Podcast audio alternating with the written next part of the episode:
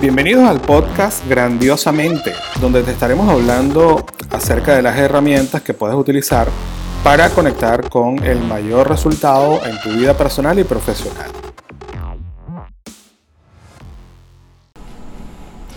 Hola, una vez más bienvenido a nuestro podcast Grandiosamente. Quien te habla, tu host del, post, del, del podcast Grandiosamente, Ángel Rodríguez.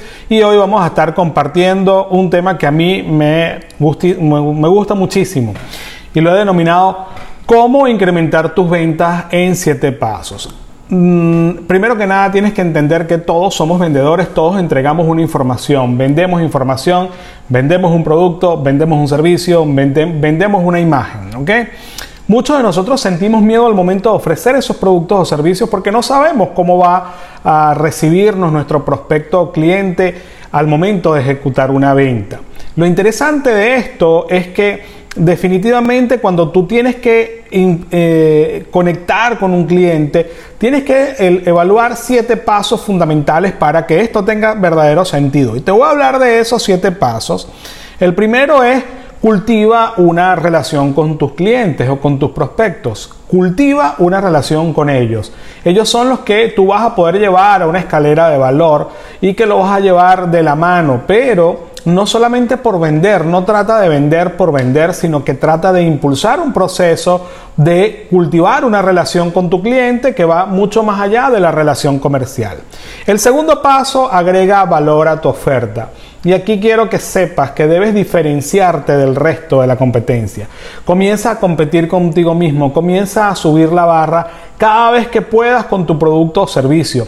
Sácale provecho, agrégale valor a tu producto o servicio, a tu, a oferta.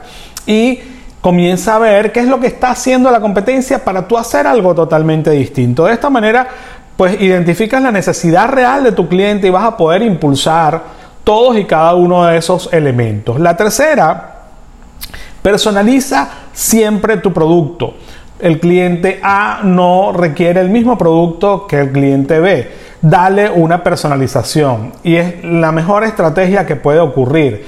En lo particular, por ejemplo, yo que trabajo con las agendas de productividad, trato en lo posible de cada cliente que me compra o cada cliente que yo le voy a regalar una agenda, la personalizo, le doy una dedicatoria y eso le da un valor de importancia que es una de las necesidades básicas del ser humano, una de las seis necesidades básicas del ser humano. La tercera es, la, perdón, la cuarta estrategia o el cuarto tip que te va a permitir incrementar tus ventas es crea un lazo personal.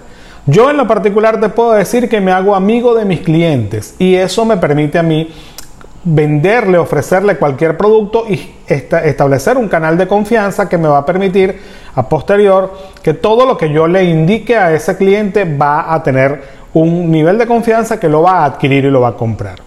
El quinto, innova tu servicio constantemente. Cotidianamente tienes que buscar estrategias que te permitan llevar ese producto de una manera diferente agregándole algunos elementos, siempre, siempre con innovación. El sexto, investiga y vencerás.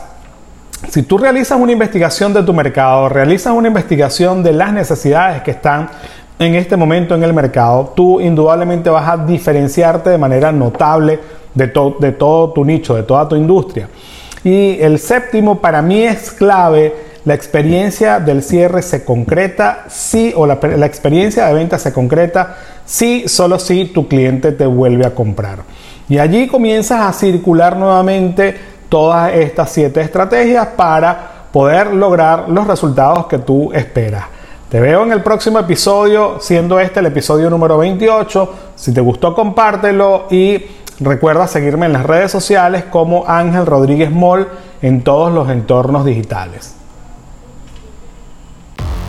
Muchísimas gracias por llegar hasta el final de nuestro podcast grandiosamente y recuerda seguirnos por nuestras redes Ángel Rodríguez Mol, M-O-L al final, eh, en todos los entornos sociales. Así que espero que sea de provecho para ti y lo pongas en práctica de inmediato.